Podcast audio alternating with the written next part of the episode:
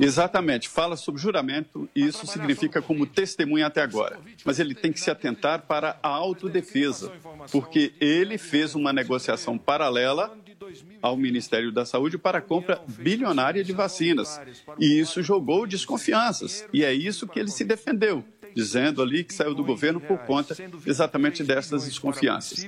Vai esclarecer principalmente esse episódio e mostrar como era a relação do presidente da República com a área de saúde. 10 horas em ponto. Repita. 10 horas. E termina aqui essa edição do nosso Jornal da Manhã. Mais uma vez, ouvinte, espectador, obrigado pela sua audiência. Continue com a nossa programação. Jornal da Manhã, segunda edição, segue acompanhando a sessão da CPI, o clima quente entre os senadores. E nós voltaremos amanhã, Adriana, até lá. Combinado até amanhã, a partir das 6 da manhã. Tiago, valeu por hoje. Boa quarta-feira para todos nós. Tchau, tchau. Até amanhã.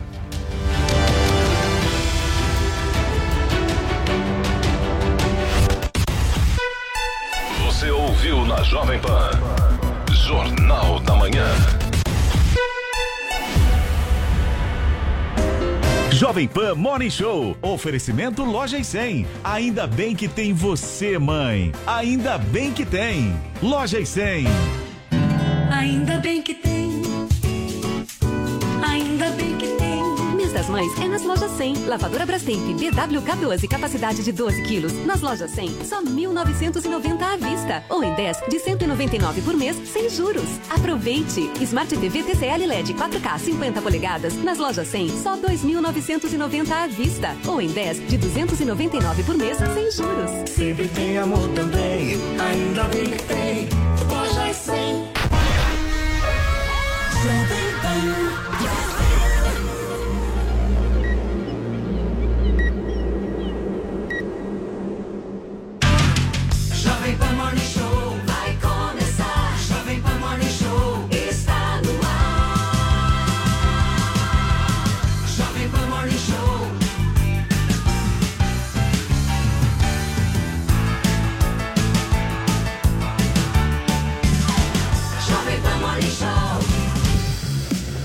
Dia pra você, minha excelência, você que está acompanhando a programação da Jovem Pan, a rádio que virou TV. Começa agora por aqui mais um Morning Show. É, tamo junto, gente. Vocês estão bem? Tudo certo por aí? Hoje, quarta-feira, meio de semana, 12 de maio de 2021. Seguiremos ao vivo no rádio, no YouTube e na Panflix com vocês até às 11h30, daquele jeitinho que vocês gostam. É ou não é, Paulinha? Bom dia. Sim, bom dia. Hoje prevejo. Prevejo o quê? que vocês vão querer comentar esse programa. Que vai ter muito assunto, né? Muito pano pra manga, como dizem. E a gente tá esperando o comentário de vocês, porque ao final vamos ler.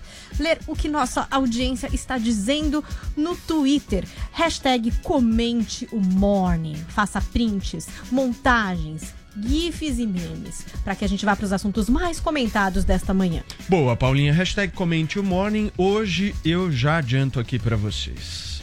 O pau vai torar por aqui. Por quê? Eu Por quê? conheço, eu conheço quando isso acontece aqui no programa. O Adrilles, quando entra no estúdio, a gente, a gente Já mede sente o tom. e a gente sente Tem uma né, como, é que ele né? tá, como é que ele tá. Então, o que que acontece? Sempre que, o- que há uma polêmica no Pânico no dia anterior, ele chega no dia seguinte aqui uriçado. É. isso. Porque Mas ele o deu- Pânico ele ontem foi deu uma- tranquilo. Que Ele que- deu, Nem calma. tava lá. Ele deu uma olhada. Ele deu uma olhada nos Trading Topics, viu André Marinho. Isso. Aí ele falou: não. Que absurdo. Esse Joel amanhã vai se ver comigo.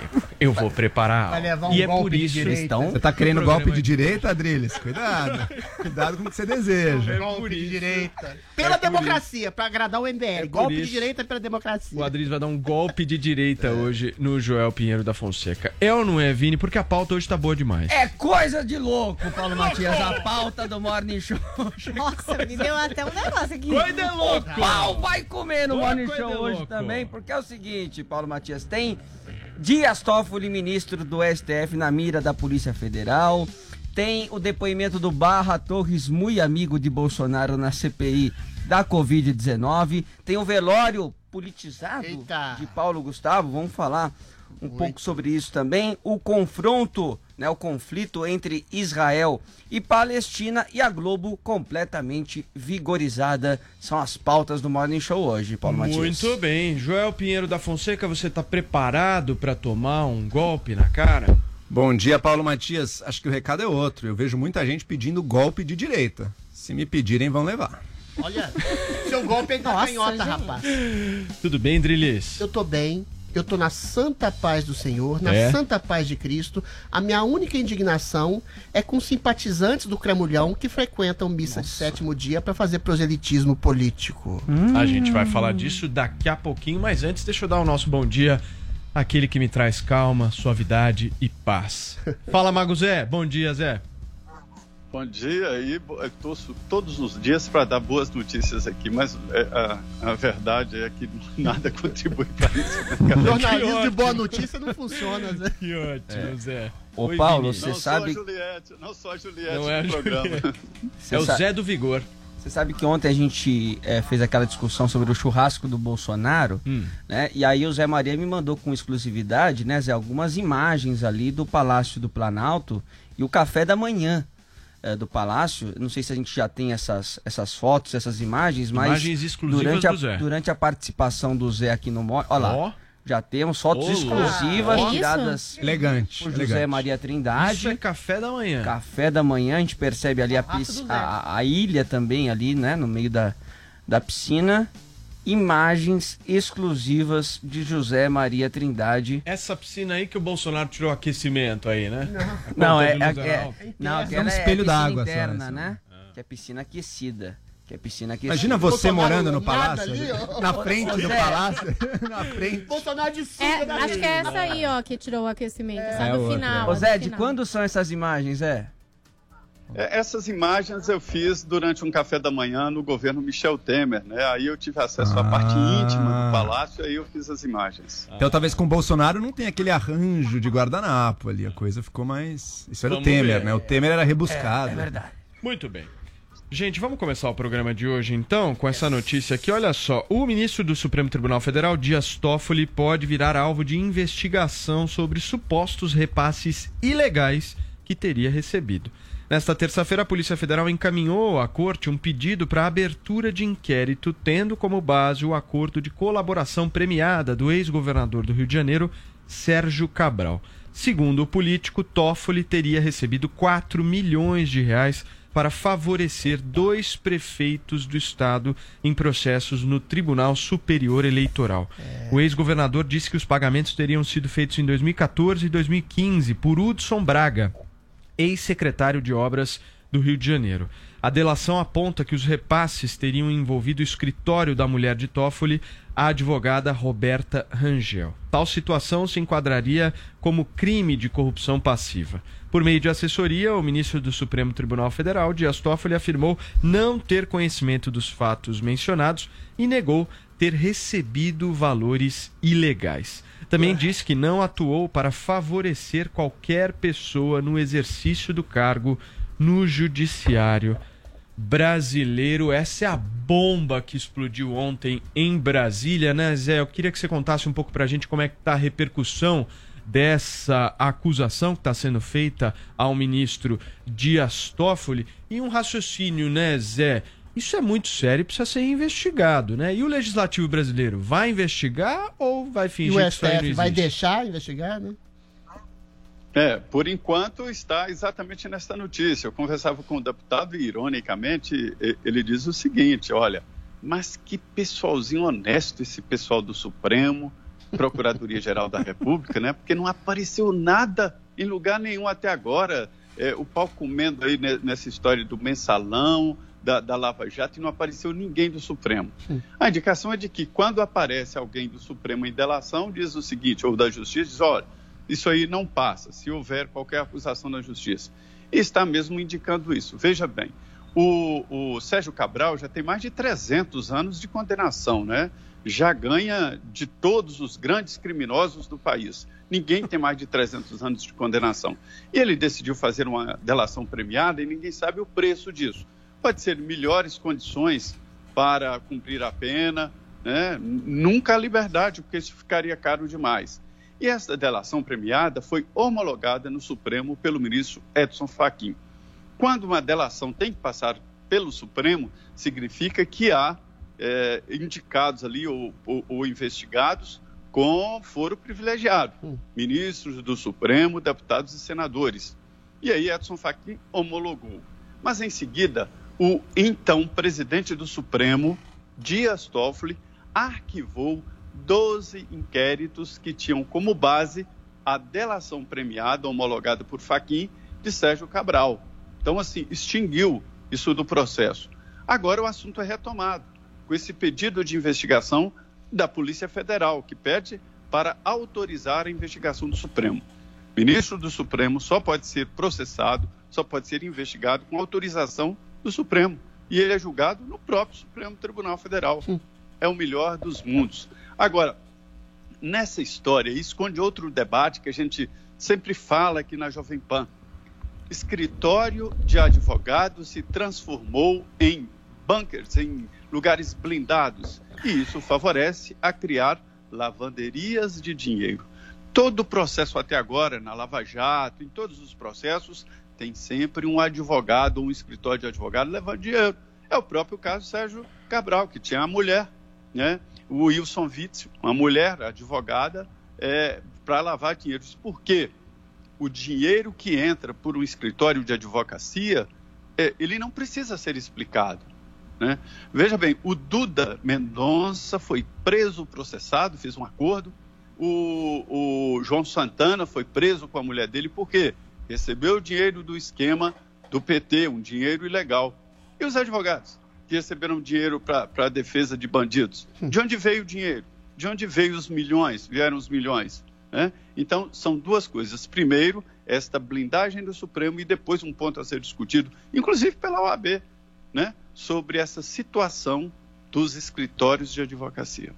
É, situação complicada que precisa ser investigada aqui no Brasil, né, Adriles? Você acha que é possível o Brasil é, ter o seu legislativo investigando o seu judiciário ou aqui isso aqui sempre vai ser lenda? Bom, existe um regime de conluio implícito subliminar entre Congresso e STF, né? Porque metade do Congresso tem denúncias cabais de corrupção e a gente sempre sabe que, por exemplo, a CPI da Lava Toga, que está sempre por entrar, ou pedido de impeachment de ministros do STF, está sempre por entrar, não saem exatamente por uma chantagem subliminar e amistosa entre aqueles que detêm os processos contra o Congresso e o próprio Congresso que é leniente em relação àqueles que, te, que detêm os processos contra si. Agora, outra pergunta também: o Supremo tem que é, é, é, dar, dar, dar vazão a esse inquérito, esse pedido de inquérito. Ou seja, o Supremo como o Zé bem disse, também é quem vai julgar os próprios ministros do Supremo em última instância. Então é aquela velha questão: quem é que vigia o próprio vigia? O Dias Toffoli já arquivou 12 uh, uh, inquéritos com base em delação do Sérgio Cabral. Ele já censurou revista que falava da movimentação financeira atípica da sua esposa, da advogada. A gente sabe que há diversas movimentações atípicas de escritórios de advocacia ligados a ministros do Supremo. O Dias Toffoli já barrou as investigações do COAF, já congelou de movimentações financeiras atípicas. É um nome suspeito. É suspeitíssimo, não tem nada de concreto contra ele ainda.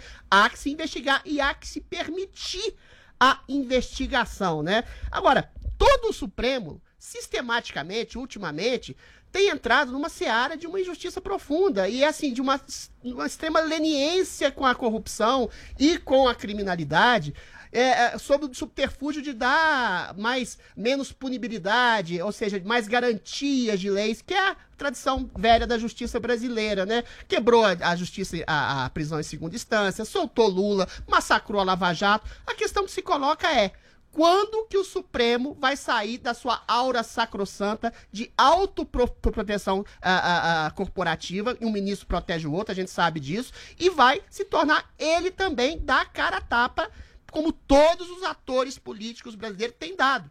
Há que se investigar. Eu não estou fazendo uma acusação formal, rígida e incisiva sobre o Supremo, mas que há suspeitas, há. Perfeito. E ele mesmo tem que acolher a denúncia contra si e o Congresso tem que sair, parar de se acovardar e incitar um tipo de CPI urgente ou pedido de impeachment, que seja contra Alexandre de Moraes, contra Dilmar Mendes, contra Dias de Toffoli, pelo menos que a gente saiba, em vez dessa CPI da cloroquina que não leva a lugar nenhum, de fatos concretos de eh, corrupção. Olha, você criar corrupção para alterar resultados ah, de julgamento é uma das Perfeito. coisas mais abomináveis do mundo. Isso tem que ser apurado Perfeito, urgentemente. Joel, você acha que isso merecia uma CPI?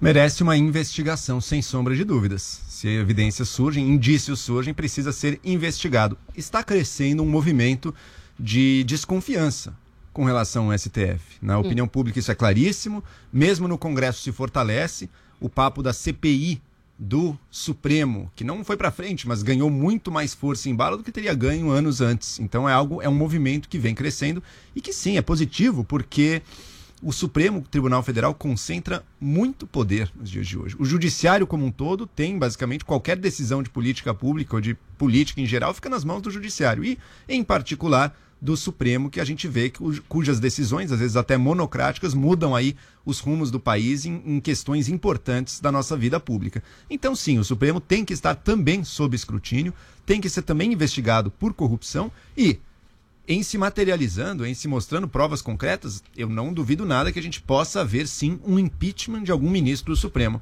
Agora, infelizmente, infelizmente, Será? É, infelizmente, essa deixa, deixa, deixa eu dizer uma coisa que discreto. enfraquece isso. Deixa eu dizer uma coisa que enfraquece, deixa eu dizer uma coisa que enfraquece esse movimento. Muita gente que pede impeachment do Supremo não pede por questões de ética ou por questões de possível corrupção. Eles pedem por questões puramente ideológicas. E olha que e olha que e políticas. E olha que coisa infeliz. Então, a gente tem evidências contra possíveis indícios contra Toffoli, possíveis, alguém já levantou que teria indícios, não sei se tem contra Gilmar Mendes, mas o grande alvo das grandes campanhas por impeachment do Supremo não é nenhum dos dois. É Alexandre de Moraes. E por É quê? Por quê? Por alguma corrupção que ele esteja envolvido? Não. Porque discordam, como é o seu caso, discordam de decisões dele. Ah, porque eu achei que foi inconstitucional a decisão dele no caso do, do pseudo-jornalista lá, ou porque eu acho que foi errado a decisão aqui. Discordar de decisão do ministro do Supremo não pode ser o embasamento de um impeachment.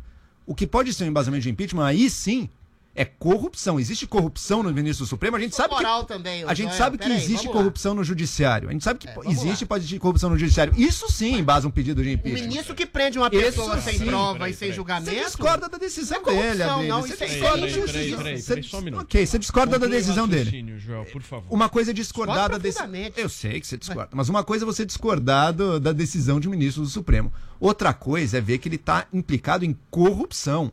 Aí sim, se houver uma união disso, vamos dizer, olha, a gente tem que dar o impeachment num ministro que esteja implicado em corrupção. Aí eu acho que a gente vai ver muito mais consenso do que transformar numa briguinha ideológica. Ah, o, Ideológica, o Alexandre de Moraes. Estão sendo presas, a decisão do já. Alexandre de Moraes prejudicou meu lado político, então eu sou contra ele, eu quero que ele saia. Essa politização do impeachment não Ok. vai enfraquecer os pedidos de Ô, impeachment. Joel, no- no- no- em três poderes aqui políticos, as acusações formais são inexoravelmente, inextricavelmente políticas. Isso quer dizer que elas sejam injustas. Uma decisão de prender um jornalista, de prender uma ativista, de prender um deputado sem o devido processo legal, sem justiça, sem provas, ou seja, adulterando o próprio princípio de justiça, é pior ainda que corrupção financeira, é corrupção moral. É alguém com razões políticas, por motivação política, como é o caso do Alexandre de Moraes, que teogeriza o governo, prendendo apoiadores do governo, sem fazer justiça, cometendo injustiça, cerceando os poderes do presidente. Agora, as, de- as decisões formais de corrupção financeira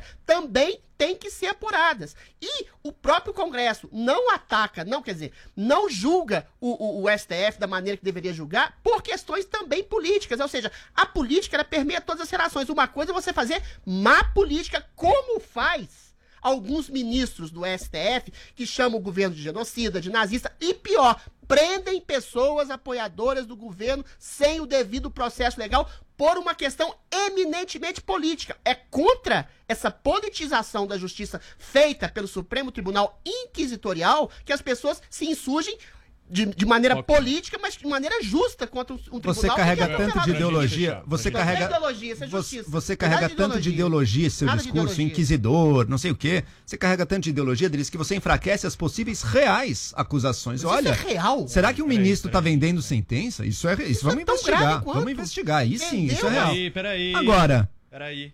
Vai. Agora, eu discordo do Alexandre de Moraes quando ele pegou o cara lá, o, o Oswaldo Eustáquio, que era uma fábrica de fake news, acusando, difamando. Eu discordei daquela. E a- ameaçou e a- difamou o Supremo, eu discordei daquela ação. Olha, daí é muito mais tênue, né, Adris? Daí é muito mais. Depende muito mais do seu lado. foi preso. O Ele cara tava tá atacando o. Supremo. Não foi o cara- Supremo que deixou ele sei, paraplégico, ele foi consertar sei, o chuveiro, Eu não sei que, ele. que condições Ele foi ele mexer no chuveiro. O cara tá preso, outro cara tá calado, outro cara Lamento tá preso, um muito, deputado ó, tá ó, preso. calma. Você tá achando Vamos que lá, é Adriles, discordar? lá. É óbvio, é óbvio. cara. Não, você tá, As você tá destrambelhado, você tá destemperado Destemperado você tá, é tá um desequilibrado. você tá é Veja uma só, você discordou, foi preso. É um, é um tribunal Você acha que o um Lula tinha que estar preso e o, e que o você acha que o Lula tinha que estar preso e que o deputado lá não tinha que estar preso? Então, ok, é- é o você seguinte, discorda ó, do Supremo. Se você acha O que uma Supremo pessoa ser diferente. presa, arrastada, ficar Já- já paraplégica em situações muito obscuras, Não foi o é uma Supremo. coisa Você acha que o banal. Alexandre de Moraes é deixou ele uma paraplégico. Adriles? Ah, Joel, você Eu tá lamento o que profundamente, eu lamento profundamente os danos à saúde que o Oswaldo. Eustáquio sofreu.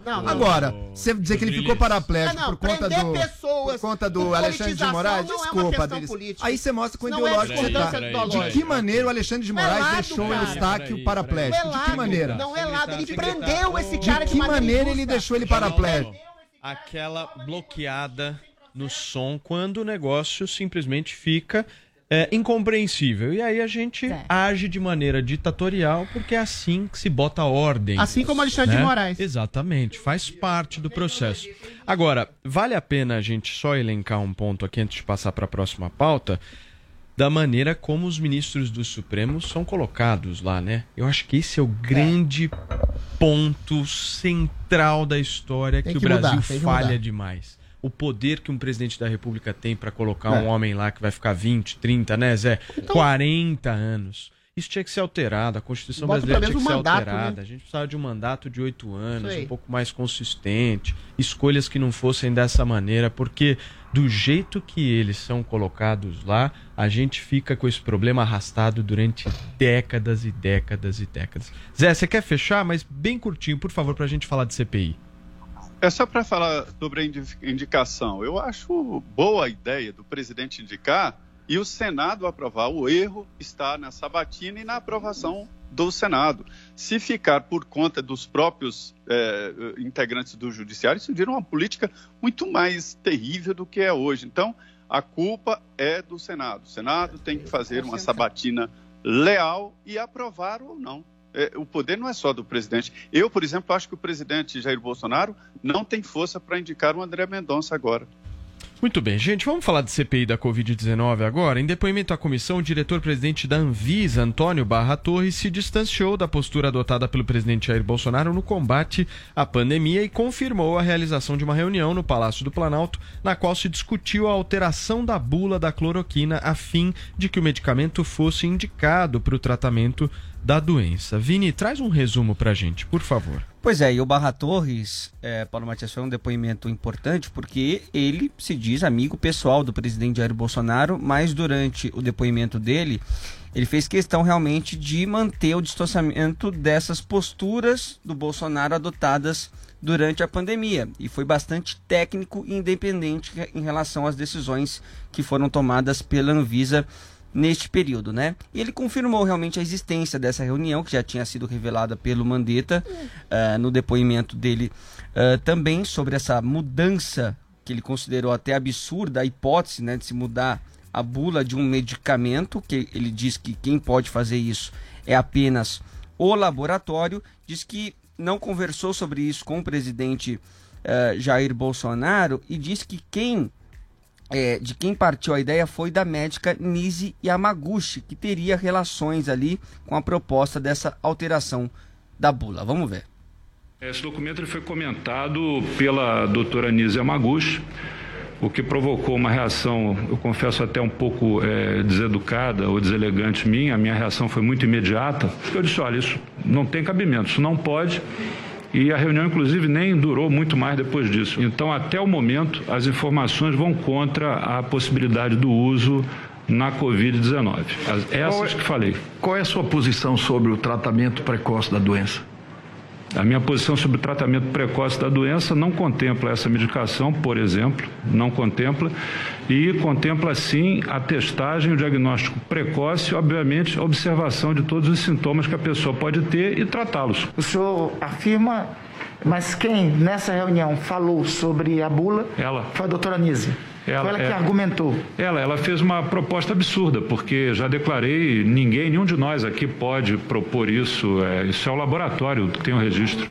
Olha, Paula, a Anise Yamaguchi negou que tem apoiado essa mudança na bula do, do medicamento da cloroquina e se colocou também à disposição da CPI. E aí o Barra Torres também eh, comentou, Paulo, que ele não faz, fez parte de nenhum assessoramento paralelo aí do presidente eh, Bolsonaro e ele foi questionado porque eh, ele, ele participou de uma manifestação em favor do presidente Jair Bolsonaro em novembro do ano passado. Inclusive, ele apareceu até sem máscara nessa Filmando, né? manifestação, filmando, e ele foi perguntado se ele se arrependeu desse momento. Vamos ver o que ele falou. A conduta do presidente difere da minha nesse sentido. As manifestações que faço têm sido todas no sentido do que a ciência determina. Eu estive no Palácio do Planalto em conversa particular com o presidente naquele dia. Havia sim uma manifestação na área em frente ao Palácio do Planalto. E quando cheguei, o presidente deslocou-se para a proximidade dos seus apoiadores, o que é comum. O presidente tem essa interação com o público, ele fez isso e faz isso diversas vezes. É óbvio que, em termos da imagem que isso passa, eu hoje tenho plena ciência de que se pensasse mais cinco minutos não teria feito. É, de minha parte, eu digo que foi um momento em que não refleti na questão da imagem negativa que isso passaria e certamente depois disso nunca mais houve esse tipo de comportamento meu. Tá aí, ele também disse que não está muito preocupado com qual vai ser a reação do Bolsonaro, eh, se vai ser uma reação negativa com essas declarações que ele deu, porque são, são declarações realmente independentes e técnicas do trabalho que ele realiza ali na Anvisa. Ele também voltou a defender o rigor técnico usado pela agência para analisar a vacina russa Sputnik 5 e também disse que as declarações de Bolsonaro contra as vacinas prejudicaram um pouco sim o processo aqui no Brasil. Ele também pregou o uso de máscara, do distanciamento social e destacou ser contra aglomerações, Paulo. Muito bem, Vini. Joel, como é que você avalia esse depoimento do Antônio Barra Torres? Barra Torres saiu grande da CPI. Mostrou uma postura de um servidor público independente, sério e responsável. Ele foi mostrou-se independente tanto com relação às posturas e à pressão do governo Bolsonaro. Ele é amigo pessoal do Bolsonaro, mas mesmo assim soube manter a, a firmeza no seu sua colocação. Um governo que queria que a Anvisa desse Primeiro, a coisa da bula da cloroquina, que já é um absurdo realmente criminoso. Segundo ponto, pressões depois para que a Anvisa pelo menos sinalizasse, desse alguma, algum aval, ainda que informal, ao, ao kit Covid do governo, que era cloroquina, vermectina e tudo mais. E a Anvisa não fez isso. A Anvisa também, ao longo aí desses meses, se mostrou completamente imparcial no que diz respeito às vacinas. Esse foi outro tema que trouxeram para o Barra Torres na CPI e que ele, daí a pressão do outro lado. Governadores que querem, a toque de caixa, aprovar a vacina Sputnik V.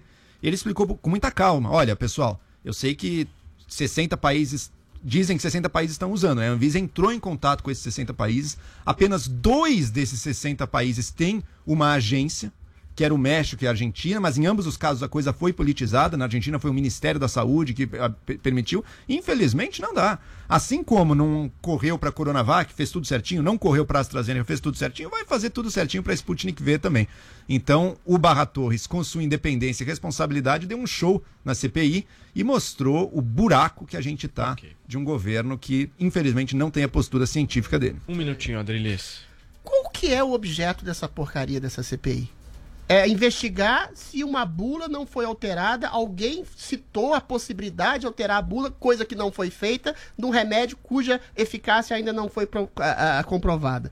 Perguntam para ele sobre a efetividade de um tratamento profilático preventivo. Ele fala, como todos os médicos que fazem um tipo de tratamento preventivo, que tem que se atacar os sintomas da doença para desafogar o sistema hospitalar. Pergunta-se aquilo que todo mundo já sabe. De evitar aglomeração. Sim, o Bolsonaro teve uma atitude um tanto quanto irresponsável, mas isso não quer dizer que ele tenha tido uma responsabilidade efetiva pelas mortes que houveram. Eu Acho que todo mundo vai fazer igual o Bolsonaro, vai aglomerar o tempo inteiro, coisa que o Bolsonaro não fez, que ele recebe pessoas ocasionalmente.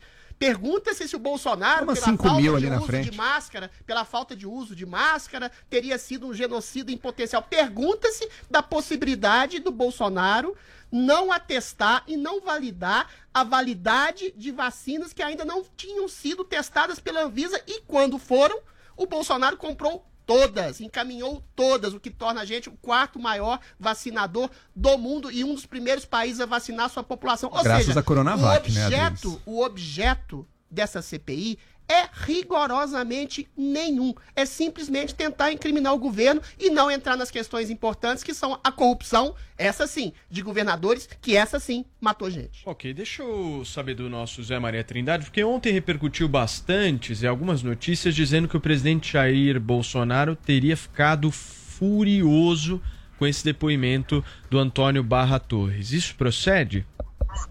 É, o que eu ouvi foi o seguinte: lá ele disse que tinha amizade com o presidente Jair Bolsonaro, e era verdade, mas não tem mais essa amizade. Acabou. Toda, não. Acabou a amizade? Acabou a amizade. Foi desfeito.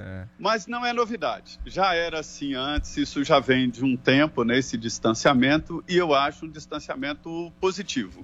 Veja bem, social. durante o processo de privatização iniciado pelo governo do PSDB, do ex-presidente Fernando Henrique Cardoso, aí foi criada a ideia das agências reguladoras, que são, na verdade, defensoras do direito do cidadão, né? ou deveriam ser assim.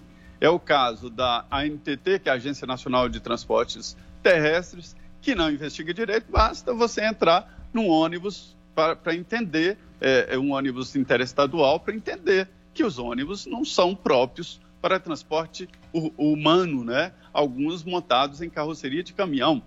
Basta você dar uma olhada na Agência Nacional de Mineração para entender que o que houve lá em Brumadinho, que o que houve né, é, é, é, três barragens explodindo sem a fiscalização da agência. Então, algumas agências não estão funcionando, né? Mas esta, a Anvisa, sim. Veja bem, ela cuida não só de vacina, mas do que comemos, do que bebemos, de cosméticos, tudo que envolva a saúde. E isso é muito importante. O, o- o- o- atual diretor-presidente da Anvisa tem uma- um mandato. E, sabiamente, a legislação define que o mandato não coincide com o mandato do presidente da República. Então, é, um presidente da República convive durante dois anos com um mandato estabelecido no governo anterior. E ele está ancorado nisso aí para defender a Anvisa. Ele foi lá sob pressão dos diretores e dos funcionários da Anvisa. Por isso que ele fez o depoimento. Agora, Paulo, ele foi além do que deveria ir o diretor-presidente da Anvisa. Ele emitiu conceitos políticos. E isso cabe ao presidente da República de definir o conceito político, porque ele foi eleito para isso. Ele devia se ater aos dados técnicos sobre registros, autorizações de medicamentos, vacinas, alimentos, cosméticos, enfim, as funções da Anvisa. Maravilha, Zé. Obrigado mais uma vez pela sua participação aqui no nosso Morning Show. Amanhã, amanhã é quinta-feira, né? Já perdi a conta já. Quinta-feira. Quinta-feira, amanhã estaremos firmes e fortes por aqui. Valeu, Zé. Bom trabalho. Paulo, amanhã. Oi, Vini. Deixa eu mostrar rapidinho o que está acontecendo agora na CPI da Opa. Covid.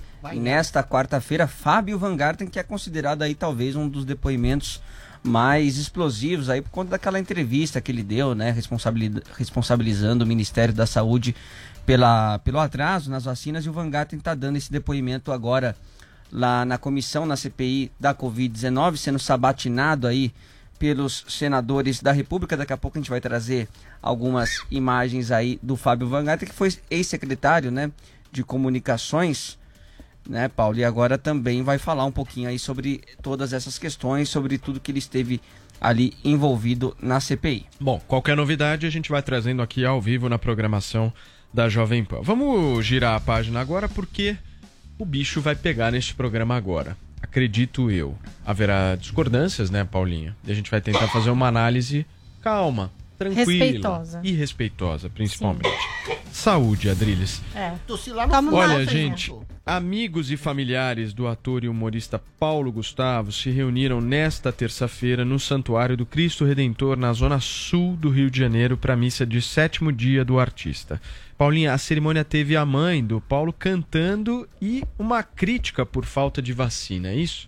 Pois é, como você trouxe, a família dele estava ali presente, a madrasta, a irmã, o marido e a mãe participaram da cerimônia, assim como a apresentadora Regina Casé e a dona Dea Lúcia cantou em homenagem ao filho. E antes de começar a cantar, trouxe aquele ingrediente Dona Hermínia, fez até uma piada ali com o coral que iria acompanhá-la. Vamos conferir. Como ele gostava de me ver cantar, eu falei, eu vou cantar então uma música para ele. Brinquei com o padre Jorjão. Mas agora não estou conseguindo cantar, mas esses canarinhos que eram pequenininhos que eu conhecia, os canarinhos de Petrópolis, aqui tá tudo velhinho agora, ó. Eles vão me ajudar a cantar lindamente. Tudo de cabelinho branco, uma graça. Vamos lá.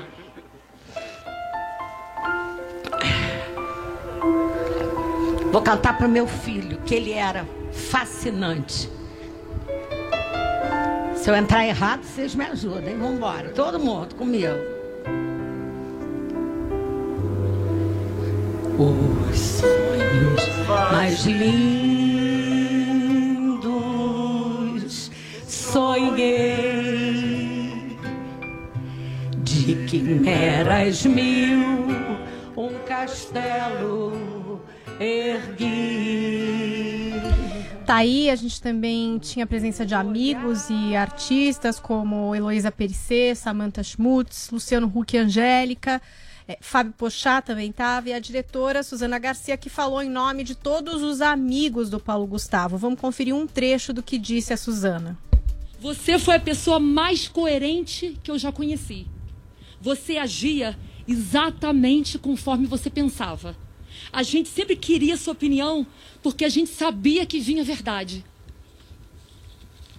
E pensar que você e muitas pessoas morreram porque não tiveram duas doses, apenas duas doses de uma vacina que já existe.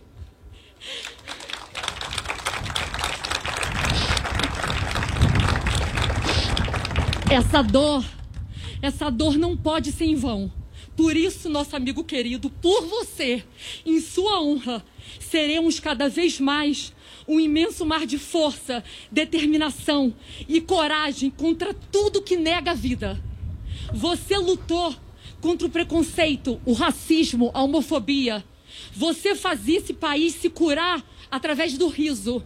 Você, Paulo Gustavo, é o nosso melhor. Você é a cara do melhor Brasil. E a gente quer ser você. A gente quer ser o melhor Brasil. Tá aí o que disse a Suzana, é, em nome dos amigos do Paulo Gustavo. Ela fez esse discurso bem emocionada. A cerimônia teve transmissão pelo canal Multishow, também pela plataforma Globoplay. E no início da transmissão, a apresentadora Didi Wagner lembrou que a missa era dedicada ao ator, mas também às mais de 423 mil vítimas da Covid no Brasil.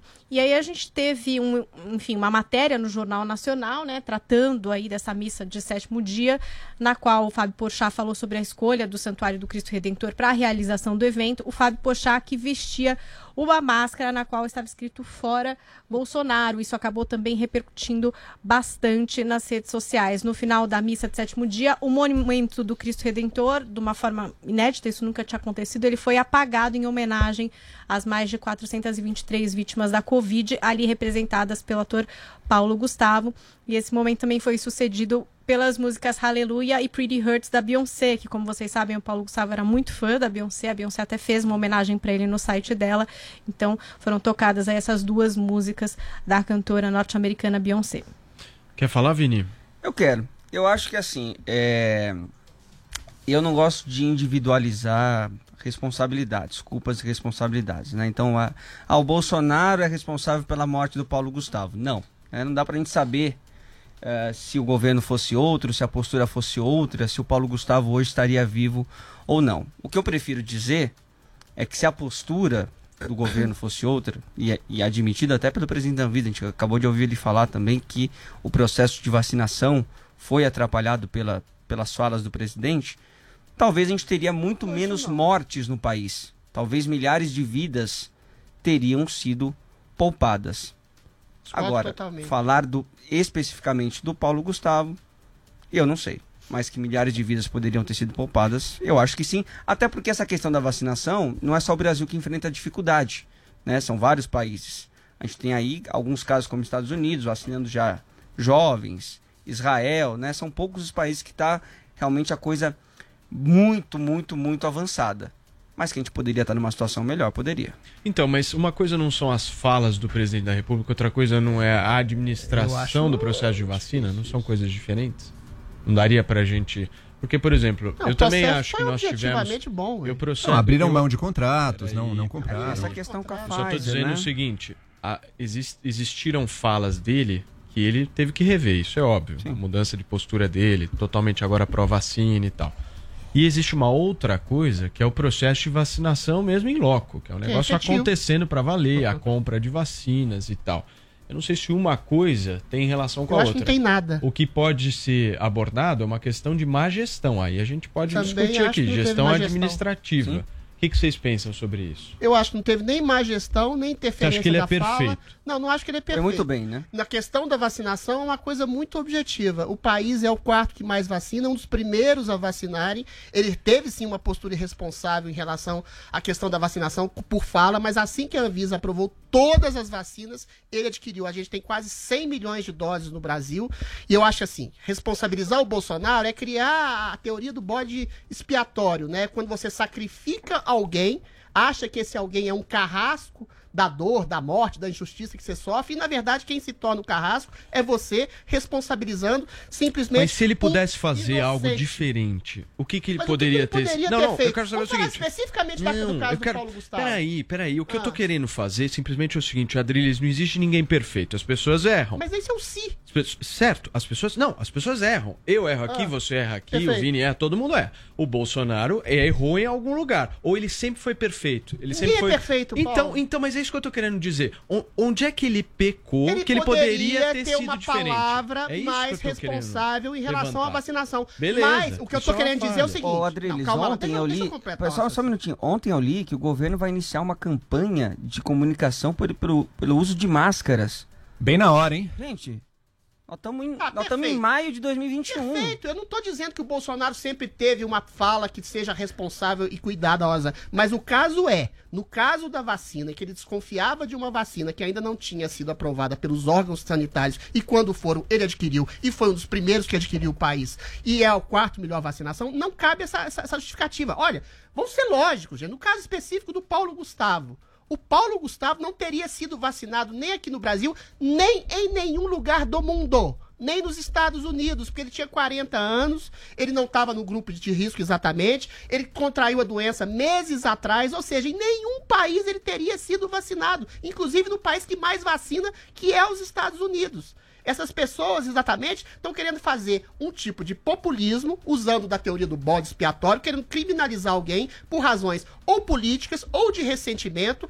E é uma coisa meio abjeta. Você ir numa missa de sétimo dia, politizar, indicar responsáveis, criminalizar pessoas, fazer uma campanha que era contra a campanha de amor, de acolhimento do Paulo Gustavo. Estão matando ele pela segunda vez. A gente vê a figura ah, simplesmente abjeta do, do, do Porchat, que é o ateu, confesso, que faz críticas ao cristianismo, que vai numa missa de sétimo dia. Que é uma coisa simbolicamente cristã, tudo bem. Uma Prestar coisa de solidariedade à família. De pessoas. Mas ele já tinha ido ao enterro. O enterro é um Mas ele não acolhimento. pode ir na com pode ir na missa porque é A ateu? Ah, Adriles, por favor. Calma lá, Deus. calma lá, se você deixar eu terminar. Uma Vai, missa Adriles, de sétimo conclui, dia tem um significado eminentemente simbólico para cristãos. Enterro é outra coisa. Todo mundo se reúne para celebrar exatamente a vida daquela pessoa que se foi. Uma missa de sétimo dia, você usar um um- uma máscara, fora Bolsonaro, para usar o artifício odioso do bode expiatório para massacrar uma pessoa, para responsabilizar a morte do amigo, é exatamente a negação, coisa que ele faz muito bem, né? ah, no seu programinha lá, no, no- no Porta dos Fundos, de respo- é a negação da atitude cristã de misericórdia, Ok. de acolhimento e de perdão ao outro. Ou seja, ele está usando da morte do amigo, de um pseudo, de um falso amor, para massacrar, para Ok. espalhar ódio e má informação. Ok, Joel, você.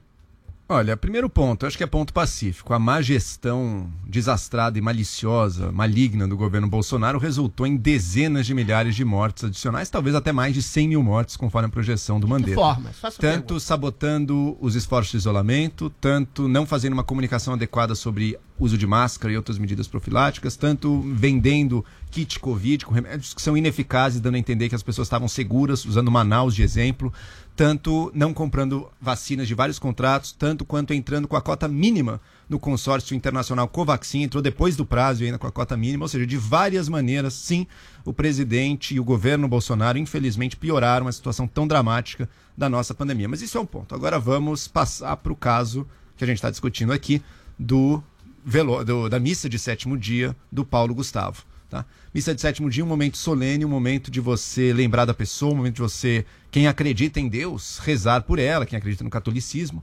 Quem não acredita pode estar lá também. Adriles não é vetado apenas, apenas a quem é católico ou católico praticante, não. Todo mundo pode ir e, O cristianismo e- é acolhedor, ao contrário do Fábio Pochá. e, e re- respeitar os seus respeitar respeitar a memória e respeitar a pessoa e a alma da pessoa que faleceu ali vamos distinguir em dois pontos primeiro missa de sétimo dia não é um lugar de militância política É o que isso acho que a aconteceu. gente pode concordar então quando eu vejo o Fábio Porchat por exemplo com a máscara fora Bolsonaro para mim parece que ele está mais chamando atenção para É, ele para a militância Essa dele questão. do que para a memória do Paulo o foco do Gustavo Paulo e tudo. Gustavo. Ti- Ele é a é estrela ali com a máscara da, da, da coisa.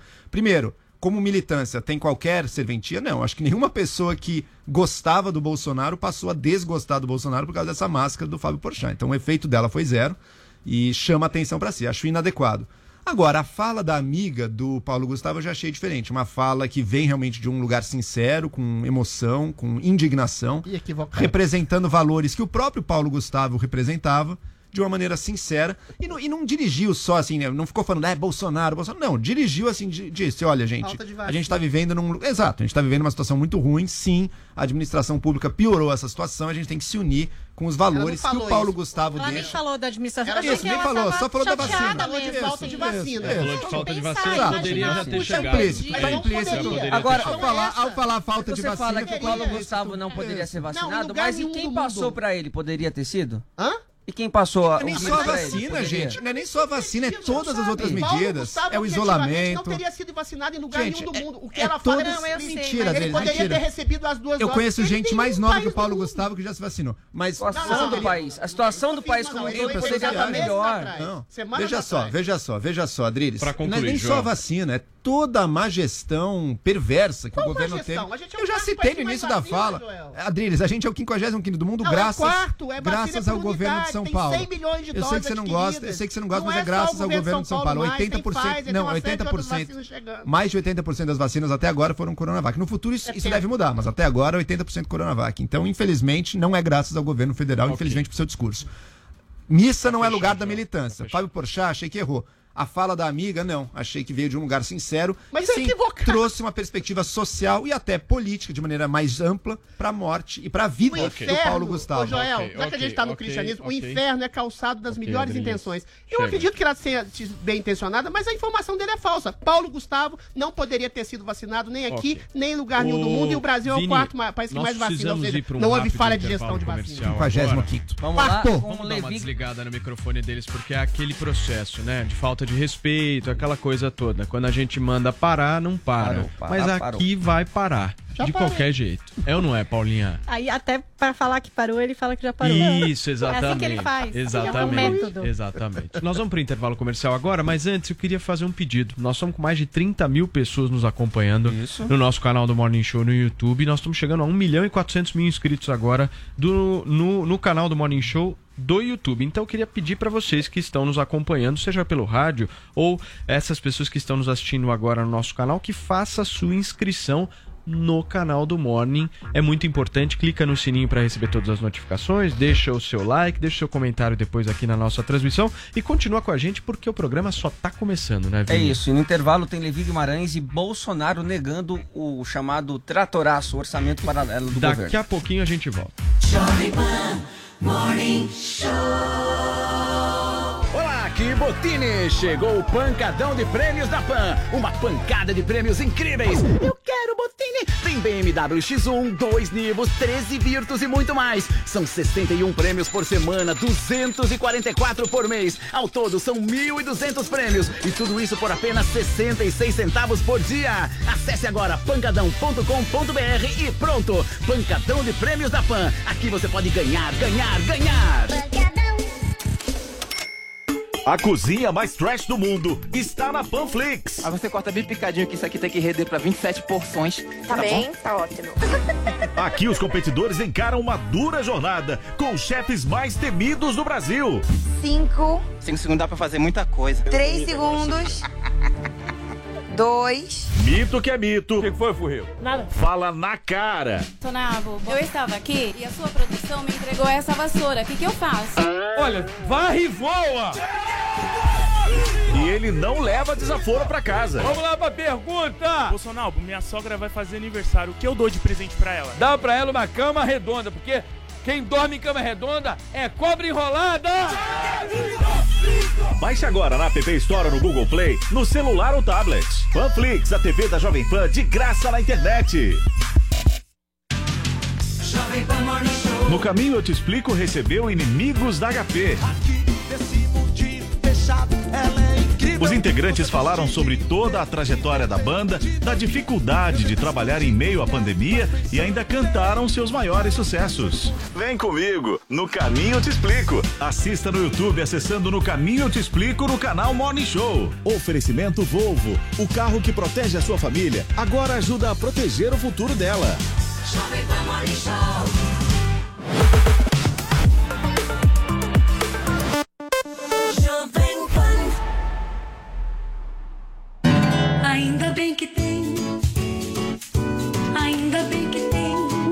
Mães é nas lojas 100. Roupeiro Arapongas, 10 portas e duas gavetas. Nas lojas 100, só 750 à vista. Ou em 10, de 75 por mês, sem juros. Aproveite! Estante Home Attractive. Nas lojas 100, só 840 à vista. Ou em 10, de 84 por mês, sem juros. E só nas lojas 100, a entrega e montagem é cortesia. Sempre tem amor também. Ainda bem que tem. Lojas 100. Chegou, tá no ar, vai começar. Pode ter certeza. Chuchu Beleza. Chuchu Beleza. Oferecimento Anhanguera. Cursos a partir de 129 reais. Consulte condições. Eu vou à luta com essa juventude que não corre da raia, troco de nada. E a Anhanguera também. Vem aprender de um jeito inovador e aproveite. A primeira mensalidade é a partir de 59 reais. Consulte condições. Tudo para você poder estudar, sonhar e crescer. Anhanguera, para todo mundo poder. Inscreva-se já. anhanguera.com. Eu acredito é na rapaziada.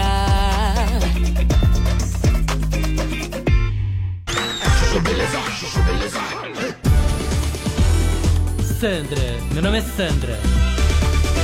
Gente, e a Dani, minha amiga, que o marido é do mercado financeiro, sócio de banco, podre de rico, foi morar em Londres, ela, marido e filho, e botou na cabeça que queria, porque queria botar o filho pra estudar na Eton College. Eu falei, para. Ela falou, Sam, vou botar. Aí fez porque fez, que o marido mexeu os pauzinhos e ela conseguiu matricular o menino. Ah, inveja! Não, sério, confesso que fiquei super com inveja, né? Eton College, nata do mundo. Só a nobreza ou trilhardário estuda nessa escola, você tem noção? Nem Winston Churchill conseguiu estudar lá, pra você ter ideia. Aí, menina, a Dani que não perde uma oportunidade de contar vantagem, esfregar na cara, saiu falando pra todo mundo que o filho estudou no Eton College, que foi fundado em 1440, que estudou Príncipe Charles, barará, toda a família real britânica. Enfim, o menino não durou uma semana na escola. Ah, parece uma louca, né? não, sério. Foi totalmente discriminado pelos coleguinhas que chamavam ele de latino, zoavam que ele tinha sotaque e falavam que ele não era pra estudar naquela escola, que ele não pertencia àquele lugar. Ai, gente, até pecado rir, né? Não, coitado do menino. Mas também, minha filha, quem manda, né? Peixe morre pela boca, né, amor? Desculpa.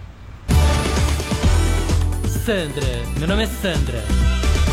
Chuchu Beleza. Quer ouvir mais uma historinha? Então acesse youtube.com barra chuchu beleza.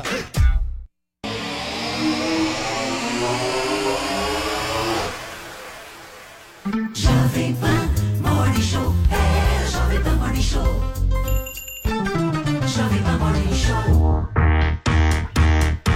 Esses breaks. Ai, ai, ai, ai. Ah, esses breaks revelam muito de nós. Eu acho que a gente tá muito light. Vou trazer um seguranças aqui. Coisa de louco. É chorão, é chorão, né? Eu vou vir com segurança aqui. Aliás, vale fazer um Ai, destaque gente. a Rogério Morgado. Não é legal. Rogério Morgado merece É um mito, elogios mito, porque é um mito. mito. É um humorista. Eu assim, acho um puta do irresponsável. Que absurdo que ele fez. Cadê louco? Eu Coisa gostei. louca. Assim, moralmente eu me senti abalado, mas eu gostei pra caralho. Nossa, eu só me senti abalada. abalado. Eu, eu senti um sentimento dicotômico. Eu achei um absurdo, mas eu gostei. Gente, Entendi. vamos lá então. Vamos. Agora chegou a hora. Chegou a hora do nosso quadro. Qual quadro que é, Paulinha? Rolê aleatório é, esse? esse sabia, eu mesmo. sabia que ia ser esse. Ah, sério? Paulinha, um falso ator que passava Vocês por são um falsos. personagem inexistente de uma novela da Record acabou sendo desmascarado na internet. Mas antes é. de ser descoberto, ele chegou a dar entrevistas a alguns portais e fez até publicidade. Conta essa história maluca pra gente. Gente, é uma história tão maravilhosa. Eu acho que o Regis pode procurar uma trilha de investigação. Não sei, uma coisa assim de agente secreto. uma- Porque o FBI do Twitter, mais uma vez, nos contempla como uma grande, uma história muito maravilhosa que pode virar uma série na Record. Já dando a dica aí pra vocês da Record, Liar. né? É, a- o que era ficção, de repente, se torna uma ficção na realidade da Record. Temos Thiago Cosato. Ele, uma conta no Instagram, com 13 mil seguidores. Onde se identifica como ator, arroba Record Oficial, arroba Netflix Brasil, arroba Os Notáveis Homens de Fogo. Pois é, nesta conta, ele divulga que estaria em Gênesis, novela da Record, como viking Hakan. Vejam imagens de Hakan. Isso aí tá no perfil. Hakan. Pois é, um personagem na novela da Record. E é, eu vou chamar agora um clipe, um clipe de Hakan que faz com que a gente acredite muito que existe esse personagem. Solta o clipe de Hakan. Imagens de Nossa, Hakan numa floresta. Imagens de Hakan paramentado como um viking real. Está com o cabelo, maquiagem, está tudo perfeito. Como poderíamos entender que isso era uma farsa? Ah, muito difícil. Mas em um post, este homem traz um pouco da trama de Hakan. E ele diz assim: Hakan foi um homem israelita da tribo de Judá, que viveu no tempo de Josué. A história de Hakan ficou conhecida na Bíblia especialmente por conta de sua desobediência à ordem de Deus. O pecado de Hakan trouxe terríveis consequências não apenas para ele, mas para todo o povo de Israel. A Bíblia não fornece maiores detalhes sobre quem foi Hakan. A única informação biográfica sobre ele diz que Hakan era filho de Carme, filho de Zabdi, filho de Zera, da tribo de Judá. Bom, ele conta toda a história desse homem, mas espera, o pessoal do Twitter percebeu. Um viking na história de Gênesis. Será que os antigos hebreus se vestiam assim? Pois é! Um viking na história de Gênesis! Meu Deus! Gênesis. Isso levantou uma suspeita muito grande e o perfil arroba Diabo de Gênesis começou a investigar. E trouxe ali uma coisa óbvia. A história do livro de Josué não tem viking, gente. e se ele estava indo para a Terra Prometida, isso não se passa no livro de Gênesis. Tem alguma coisa errada nessa história. E o perfil Diabo de Gênesis foi atrás, foi atrás de tudo e descobriu o que talvez seja uma montagem. Vamos ver se vamos concordar. Essa é foto de Tiago na coletiva de imprensa da Record. Bota a foto do Tiago aí. Tá ele, seu personagem. Ele tá lá, ele tá no palco. Agora, olha o que o perfil Uma montagem? Diabo de Gênesis percebeu. Bota o que o perfil percebeu. Era uma foto de um public post que foi montada na coletiva da Record. Ah, e vocês acham que parou por aí? Vocês acham que parou por aí? Não! Tiago foi inventando mais histórias, incluiu a Arca de Noé na narrativa. Incluiu que Hakan também sobreviveu ao dilúvio e foi. Ô, louco, Ah, tem Noé colocou ele Outra lá. linhagem Tem humana. que contratar esse cara. Tem outra linhagem humana além de Noé, então. Isso Fantástico. foi, foi aí, Joel. Foi uma grande pegadinha. A gente sabe que só sobreviveu a família de Noé e casais de animais de todas as espécies E da um Terra. viking bastardo. Como? Como ele tava na arca? Foi muito estranho. Todo mundo começou a descobrir. Essa investigação foi longe. É, esse pessoal é profissional do Twitter do FBI. Eles entraram em contato fingindo ser um fã Ao que Thiago respondeu que ele já estava na novela e que ele vivia Lúcifer. A foto era de Lúcifer, Ah, que é é o o personagem de outro ator, que é o Igor Hickley. Aí compartilhou vídeos e cenas da novela Jesus de 2018, dizendo que era a novela que ele estava de agora. Descobriu-se também em um post de um perfil da sociedade goiana que essas fotos foram, na verdade, um jabá. Um local cedido por dois empresários, uma roupa emprestada da loja Imagine Eventos. Olha, foi caindo toda essa trama. E o sério é que este homem deu entrevistas sobre esse novo Ah, papel. mas isso é maravilhoso. Ele fez parcerias comerciais. E assim ele ainda está no Instagram.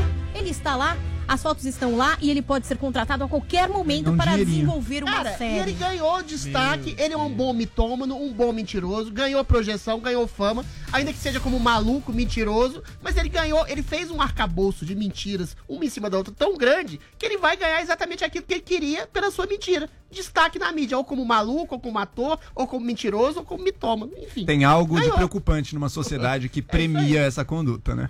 É. Mas ele, Ele tá fez a gente descobrir que existe uma novela chamada Gênesis. Mas o cara. Né? não- Na- na Ele ia ser desmentido A de alguma hora. A gente entrevistou o Sérgio Lourosa que falou, né? O bom mentiroso. Esse cara É, é, o bom mentiroso. Cara, Eu acho que a profissional. Record poderia contratar. Eu acho que ele acredita lá. nisso mesmo. Não, não, não ele acredita, acredita Paulinha, na acredita nada, lá. A boa mentira do Ariano Suassuna era uma mentira moral. Ele fez uma mentira pra propagar a própria vaidade. Não, e boa apostando, como é diz o Joel, na doença social que acha qualquer pessoa que se destaca motivo de fama, motivo de celebração, de evidência na sociedade. É o que ele ganhou. Ganhou.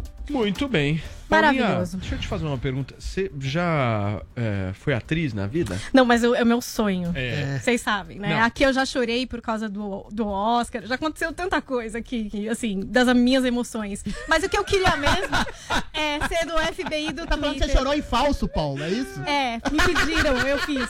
É super legal. Procura quando o Brasil não foi pro Oscar, que a Argentina tinha. Oi, Mas Dois, você usou né? cristão japonês ou foi? Não, é emoção, eu tiro dentro Emoção de vem. mim. Eu Fernanda lembro de alguma coisa e choro. Mas o que eu queria mesmo é fazer parte do FBI do Twitter e mandar um beijo Legal. pro arroba Diabo de Gênesis, que foi o responsável por toda a apuração Eles dessa grande matéria jornalística. E ele deve ter ganho grana, parceria comercial, ele deve ter ganho grana com alguém que ele enganou, mas mais Não era. tem. E ainda a vão contratar. Alguém achou bonito isso aí, ainda vão contratar esse Tenho cara certeza. coisa. Muito bem, gente. Certeza. Agora eu tenho um recado rapidinho pra você que gosta de notícia boa. Sabe qual que é, Vini? Ah, o pancadão. É lógico, sabia. Pancadão, pancadão, pancadão. Você sabia que o pancadão de prêmios da Jovem Pan, você pode faturar com ele um carro zero toda semana. Você estava sabendo disso, meu caro, minha querida, você que nos acompanha aqui na Jovem Pan? Pois é, mas não para por aí não, não é só um carro zero toda semana. São mais de 240 prêmios todo mês e você concorre, dentre esses carros que eu falei, a uma BM, uma BMW X1 maravilhosa. E não vou parar por aí, tem mais. Tem Volkswagen Nivus e Virtus, iPhone 11, notebook, Smart TV de 50 polegadas e muito, mas muito mais. Tudo isso por apenas 66 centavos por dia. E para participar é muito fácil e muito rápido. Você só precisa acessar o site pancadão.com.br, fazer o seu cadastro e pronto. Além de concorrer a mais de 2 milhões de reais em prêmios, você tem acesso a conteúdos exclusivos da Jovem Pan. Fala pra mim se essa notícia não é boa demais, hein, Paulinha? Maravilhoso. Eu adoro que todo dia parece que tem carro, gente. É, é começar hoje pra amanhã tá ganhando alguma coisa. É Não, maravilhoso. Bom demais. Então você vai me fazer o seguinte: você vai entrar agora no pancadão.com.br e não deixar de fazer a sua inscrição. Esse é o Pancadão da Pan. Todo dia uma pancada de prêmios pra você. Participa a gente porque é muito legal mesmo. A gente que tá aqui no dia a dia ver as pessoas ganharem e de uma facilidade, né, Paulinha? Isso é muito legal. Exato, Fez vai lá, um dia, gente. ganhou no outro, 66 centavos, dá pra fazer. Muito bem. Nós vamos pro intervalo comercial agora, né? É o isso. Vini tá falando no telefone, não vai conseguir. Eu vou autorizar. Sei isso, lá. Não sei perfeito. se é, mas Se você falou, tá falado, nós vamos pro break agora. E na volta a gente vai eh, trazer notícias, vamos debater bastante sobre a situação eh, em Israel. Tá grave, Exatamente. tá seríssima a situação lá em Israel, na faixa de Gaza. A gente vai conversar bastante sobre isso. Fica com a gente e no intervalo, Vini, que nós, matéria nós que vai o? Rodrigo Viga, investigação ainda que prossegue lá no Jacarezinho. E também tem uma reportagem triste, né, sobre a morte do menino Gael, ontem aqui em São Paulo, de três anos, e a mãe dele foi indiciada aí como a suspeita do assassinato. Vini, tem Gil do Vigor contratado pela Globo, né? Paulinha vai contar. Vamos falar daqui a pouquinho de tudo isso e muito mais. Fica com a gente aqui na Jovem Pan.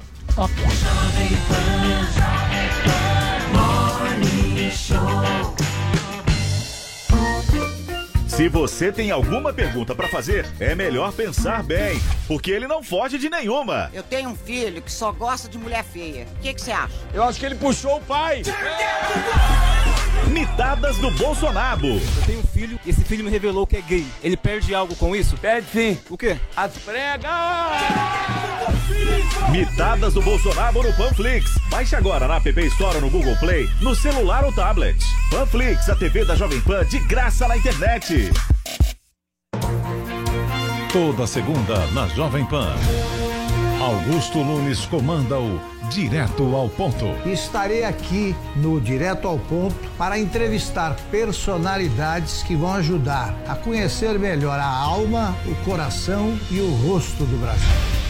Não perca Direto ao Ponto com Augusto Nunes. Segunda às 21h30 na Jovem Pan e também no Panflix.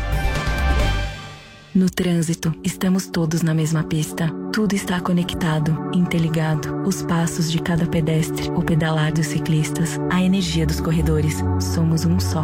O Volvo XC40 Recharge Plug-in Hybrid entende isso. Sua tecnologia City Safety com detector de pedestres emite alertas e aciona o freio automaticamente para evitar colisões. Volvo XC40 Recharge Plug-in Hybrid pela segurança de todos. No trânsito, sua responsabilidade salva vidas. Os grandes nomes da música. Todo dia. All the hits here. Toda hora. Hey, this is Sean Mendes. This is Camila Cabello. I love it when you call me señorita. I wish I could pretend I didn't need you. This is my station. Jovem Pan. Ainda bem que tem. Ainda bem que tem.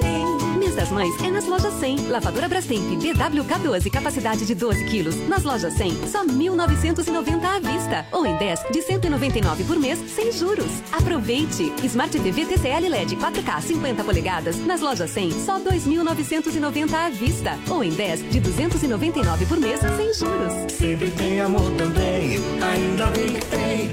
Loja 100.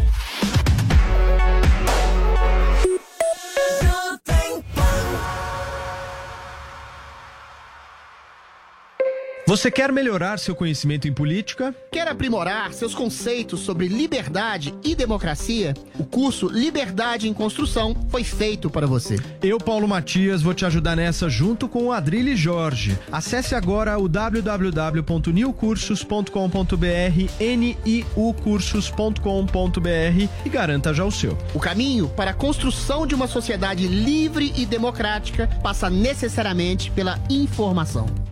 Jovem Pan.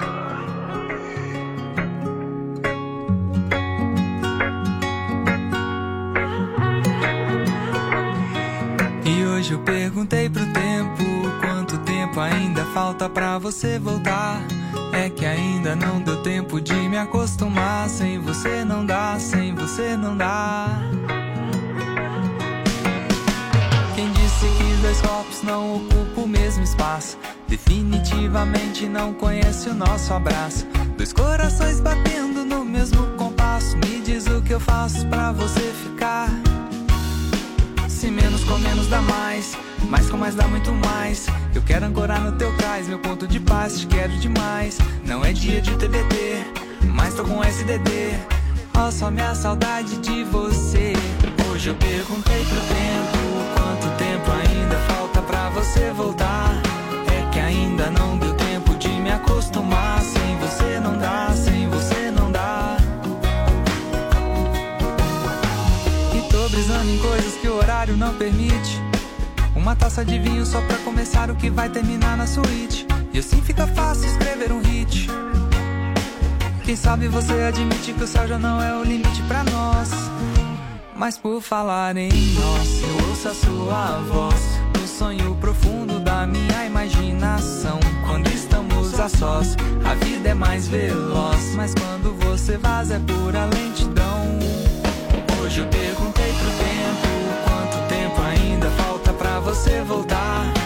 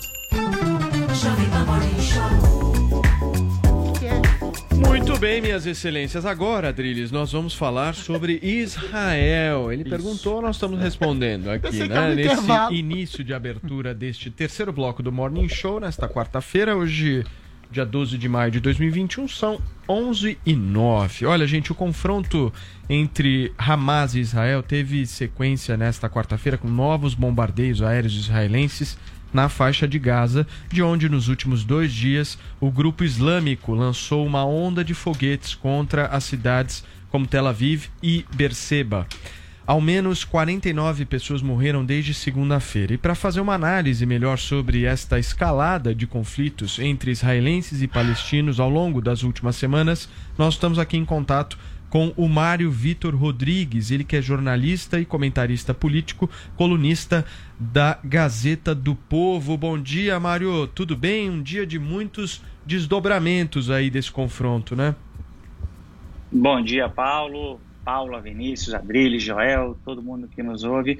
Pois é, ah, um cenário, na verdade, um filme um tanto repetido. Dessa vez você você tem aí um- uma série de prateleiras que dialogam com essa escalada de violência.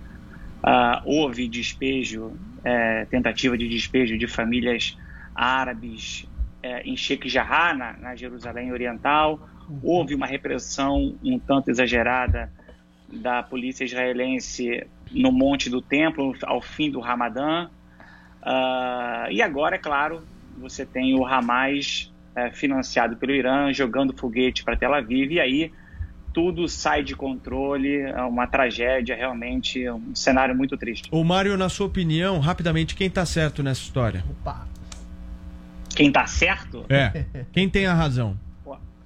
Não, ninguém tem razão. Ninguém tem razão. Olha, assim, antes de mais nada, vamos tirar uma coisa da frente. Você tem um confronto entre um Estado e um grupo terrorista. É, Para deixar isso bem claro, o Hamas, ah, você não pode tergiversar, você não pode medir as palavras. É um grupo terrorista e ponto final. Então Isso não quer dizer, isso não quer dizer que o Estado de Israel não tenha ali, não contribua para a situação, contribui sim. Ah, como comentei en passant, ah, o despejo de famílias árabes na Jerusalém Oriental. Aliás, eu fiquei hospedado justamente naquela área quando estive lá. É, é indefensável, é indefensável, e, e você acaba criando, na verdade, um turbilhão justificativas para que uma região que sempre é de, de um clima de onde o clima de tensão sempre é muito alto, ah, enfim, que a coisa que a coisa descambe. Então, mas quem é certo assim na bucha é difícil, é difícil. Ok. Joel, em seguida o Adriles. Mário, eu confesso que não acompanho muito de perto, parece que essas notícias se repetem, né? A cada 10 anos, sei lá, tem uma piora, tem esses ataques. Certamente não existe santo nessa história, ambos têm as suas cotas de atrocidades indefensáveis, mas a impressão que dá olhando mais de longe ao longo das décadas é que Israel cresce, Israel vai tomando território e os palestinos cada vez mais fracos. Até o mundo árabe, hoje em dia, os países propriamente árabes meio que já abandonaram a Palestina. Quem mantém ali o apoio é o Irã mesmo. Será que a Palestina está, no fundo, fadada a acabar? Eu acho que ela está fadada a não acontecer. É, é, é uma desgraça na verdade, é, hoje, hoje teríamos eleições parlamentares na Palestina. O, o Abbas, do Fatah, o líder, é, ele, ele, ele, tava, ele, ele suspendeu as eleições justamente porque o Hamas está em voga, está em alta ah, por conta desses mísseis que ele está jogando para Tel Aviv, para todo o Estado de Israel. É, você pontua muito bem, Joel. Ah, é, não dá para não dá para gente passar passar batido pela questão dos assentamentos ilegais, da expansão de territórios. É, a, a atual situação, desgraçadamente, o atual momento, ele favorece os extremos desse debate, favorece o Likud, a direita israelense, o Bibi Netanyahu, que está num momento muito, muito delicado, ah, e o Hamas, financiado pelo Irã, que quer mais ver o circo pegando fogo. Quem sofre são eh, justamente a população de Gaza, quem mais sofre, perdão, população de Gaza, inegavelmente. A última vez que eu vi, tinham 59 mortos, 53 são, são de Gaza, são palestinos, incluindo aí crianças e mulheres, enfim. É, é uma tragédia. A causa palestina ela perde muito nessas horas, porque é muito fácil a gente é, é, nutrir empatia pela causa palestina, pela causa dos dois estados, pela asfix- asfixia social que acontece ali. E é uma política de Estado de Israel, essa é inegável. Só que quando você tem um grupo terrorista jogando míssil para o outro lado, aí fica difícil, fica muito complicado. Adriles. Ô, Mário, é, você tá dizendo que ninguém tem razão nessa história, mas uma vez que você mesmo coloca com as suas palavras que existe um Estado legítimo contra um grupo terrorista, e a gente percebe, ninguém quase da imprensa fala isso, que os ataques de, de, de Israel são um revide, um revide a ataques ah, do Hamas, ou seja, baterias antiaéreas que estavam querendo indiscriminadamente matar pessoas no Estado de Israel. Uma vez que essa, essa você falou da, da- da desocupação de, de casas, né, que foram referendadas por órgãos internacionais, ou seja, Israel, nesse caso específico, ele está referendado por uma bu- burocracia estatal referendada por órgãos internacionais. Se você revida um Estado terrorista, você tem mais razão ou não? Eu, eu não comecei, a pergunta do Paulo, eu tô ficando gaga, mas se eu me lembro bem, a pergunta do Paulo foi quem está certo? E eu falei, quem está certo é difícil dizer. Eu não, eu- é, é- é um jogo de palavras, mas é claro, repito, não, não se defende o Hamas. Você, se você se coloca ao lado de um grupo terrorista, fica difícil dialogar. Isso, Adriles, não cancela de maneira nenhuma as atitudes do Estado de Israel. E aí, em primeiro lugar, a gente não pode. Não, não, eu só acho que a gente não pode pensar esse caso dos despejos de famílias árabes em Sheikh Jarrah e esquecer todo o pano de fundo. Existe todo um pano de fundo. A gente está falando aqui de décadas de uma postura, e você falou tanto de instituições internacionais, instituições internacionais, inclusive a ONU, é, condenam a política de Estado de Israel, que é uma política de asfixia e de, de tomada de terra de assentamentos ilegais. É, dito isso, em relação às, às, às, perdão, às famílias despejadas, cara, é, uma lei, é uma lei que remete a, a- a- após a guerra de, de 68, uma lei anterior que no século XVIII ah, haveria ali uma, uma, uma compra de terras por instituições judias. Então, não é muito simples. A gente está falando aqui de despejo ah, e tem esse pano de fundo que ele é inegável. O meu ponto aqui, Adriles, é dizer o seguinte: não é, é- é- essa, essa, essa escalada de violência ela dialoga com uma série de situações que aconteceram. A própria polícia. Vamos colocar uma coisa aqui, deixa eu fazer um parênteses rápido. Israel passa por um momento de crise política institucional muito delicado. Em março, agora, o Bibi Netanyahu não conseguiu montar um novo gabinete. Talvez a gente caminhe para a quinta eleição em dois anos. A coisa toda é tão grave que até segunda-feira, antes de começar a voar foguete para Tel Aviv, você tinha diálogos evoluindo bem para uma formação de um gabinete que você tinha ali o Naftali Bennett, ultranacionalista israelense, você tinha um centro-esquerda que é o, o Yassir Lapid, e você tinha o Abbas com a lista Árabe Unida, que é um bloco parlamentar árabe. Então você teria um, um gabinete israelense, detalhe que esses dois primeiros que eu falei são ex-ministros do Bibi Netanyahu, você ia ter um gabinete mais plural. É, então a coisa estava se encaminhando para uma. Porque veja bem, aquela região ali, gente. Mas é, havia acordos de achar- paz feitos. O que, que aconteceu que, que, que- explodiu isso tudo? Esses acordos de paz foram por terra, na época, inclusive, do Trump. Como é que tá a política americana em relação a Israel nesse momento, com o Biden? Ah, o, o, Biden, o Biden não vai afrouxar de jeito nenhum. Os laços de Israel. Ele se colocou pró-Israel, né, ontem. Claro, e vai se colocar sempre, vai se colocar sempre. Aí, aí, nisso aí, isso aí não vai mudar nunca. A, a ligação Estados Unidos e Israel é uma ligação histórica.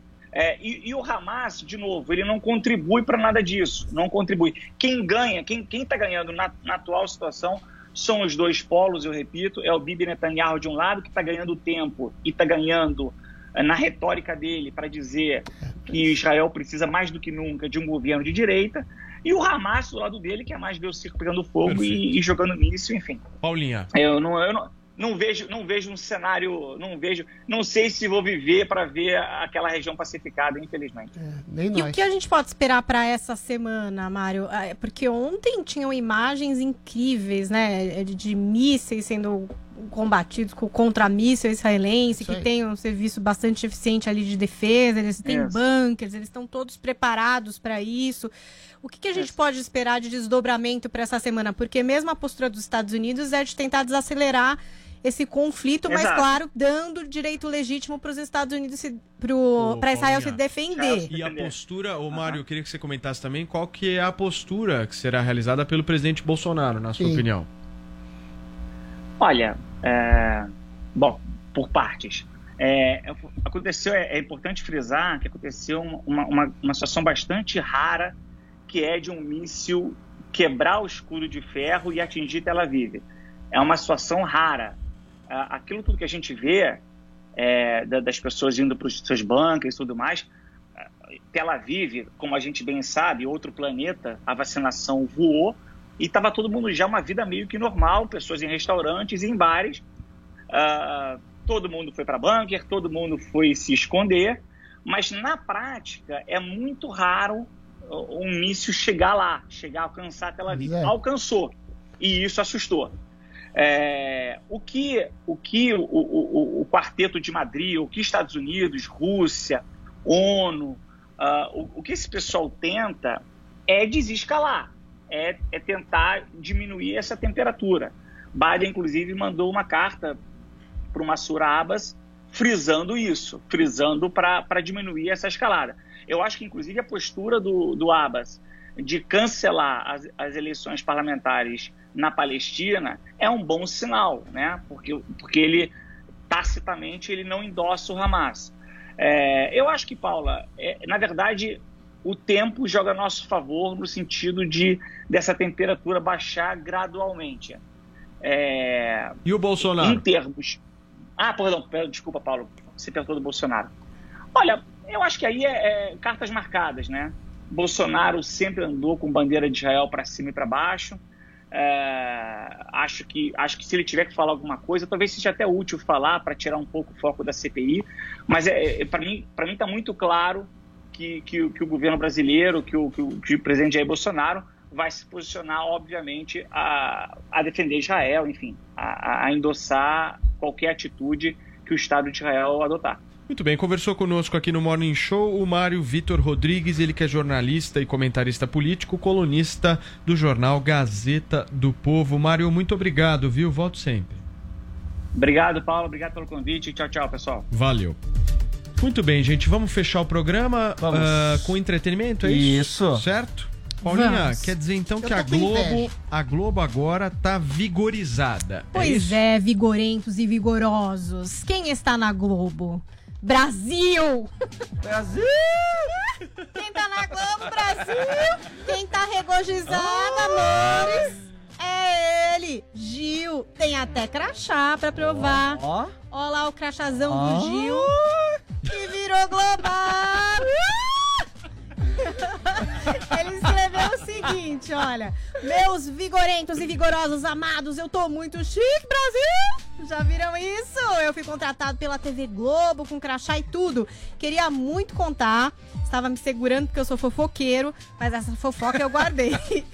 ah, eu tô regozijado demais. Então é isso, teremos Gil do Vigor ali na Globo fazendo o Onde? quê? Mas onde, Paulinha? Não sei. Vai substituir o Faustão? Teve gente que fez essa montagem. Nossa. Teve gente que apo... Não, não, mas Ah, deve peraí, entrar eu não na- sei. No programa O que sobre que você BBB. Vai entrar no programa sobre BBB. Eu acho que. Progra- pra- Ó, é minha não aposta- programa Video sobre show. BBB? Eu Video acho, show. tô com Não, o Jonas. programa que cobre BBB. Vai eu ser acho um que a dupla à ele e a tarde. Ana Clara. Globo tá com É, carência tem de aquele programa programação que à acho que vai tarde. subir no telhado da Fernanda Gentil, né? Que eu nem É lembro porta mais de o nome. entretenimento, coisa do tipo. Eu pode acho ser que, que a Globo Gil do encaixe ali. Vigor e a Ana Clara, que cobriu o BBB com as E entrevistas do pós, muito bem. fez um programa muito divertido. Teve também naquele programa do Pochá contando uma história muito engraçada. Eu acho que os dois fizeram uma boa dupla. Agora, fazer o quê?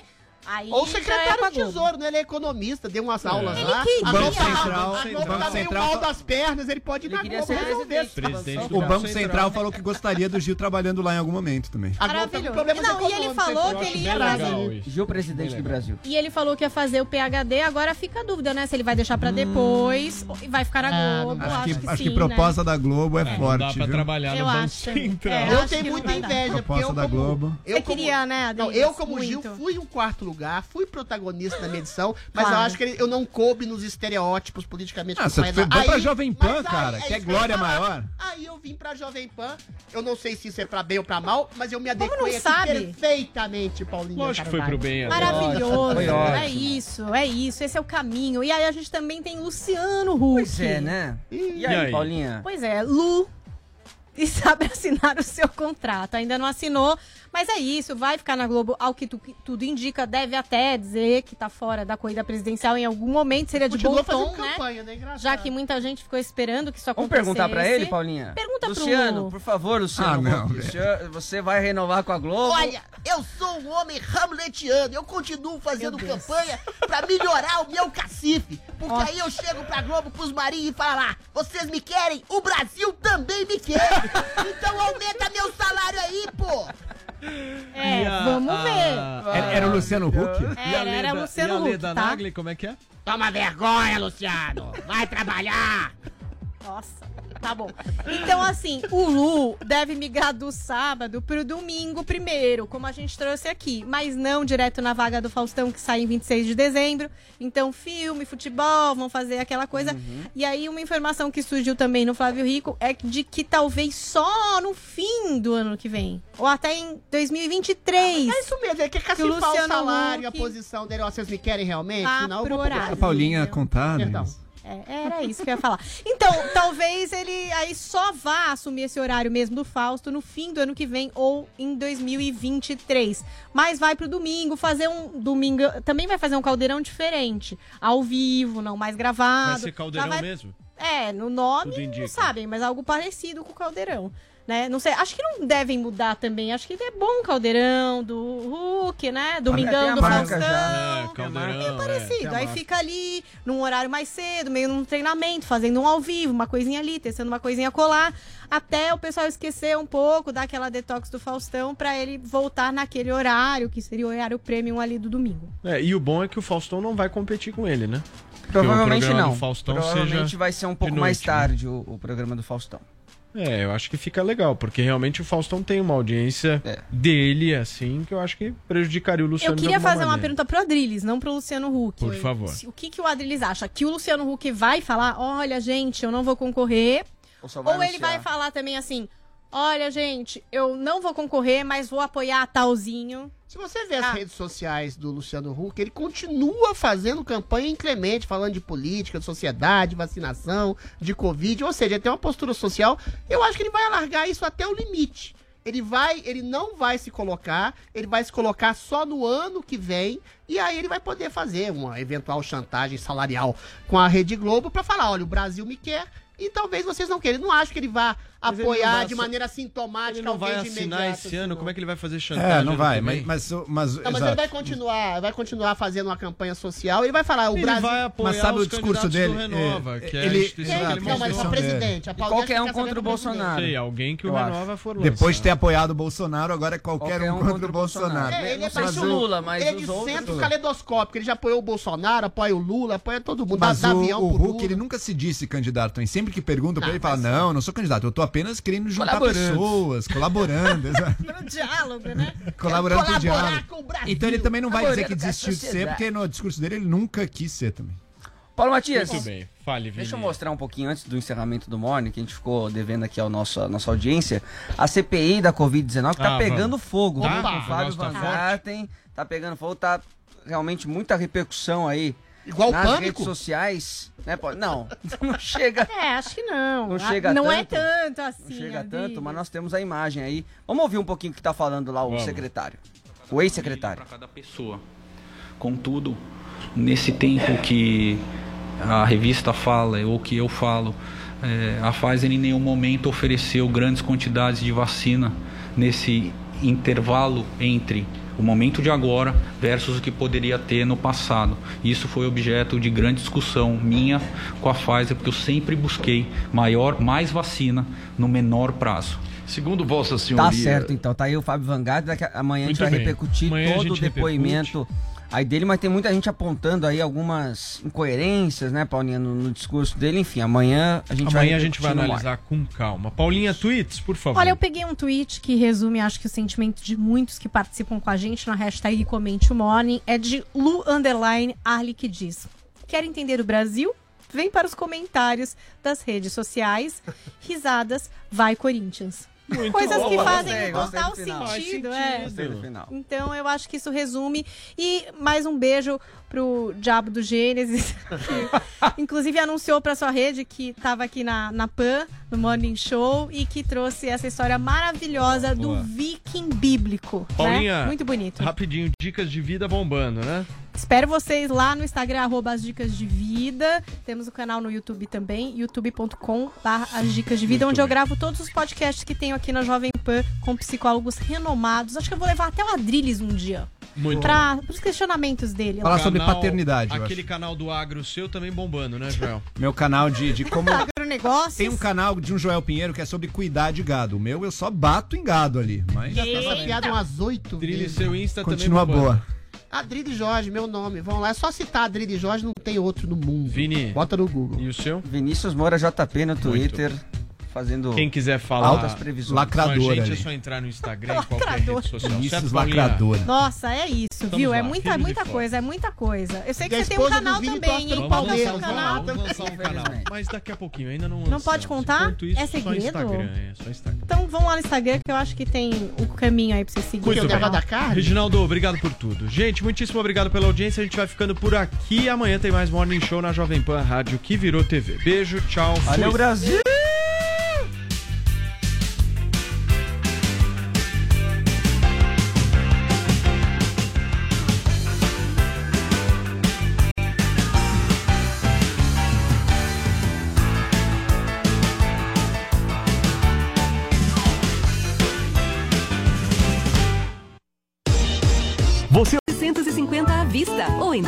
75 por mês sem juros. Aproveite! Estante Home Attractive. Nas lojas 100, só 840 à vista ou em 10 de 84 por mês sem juros.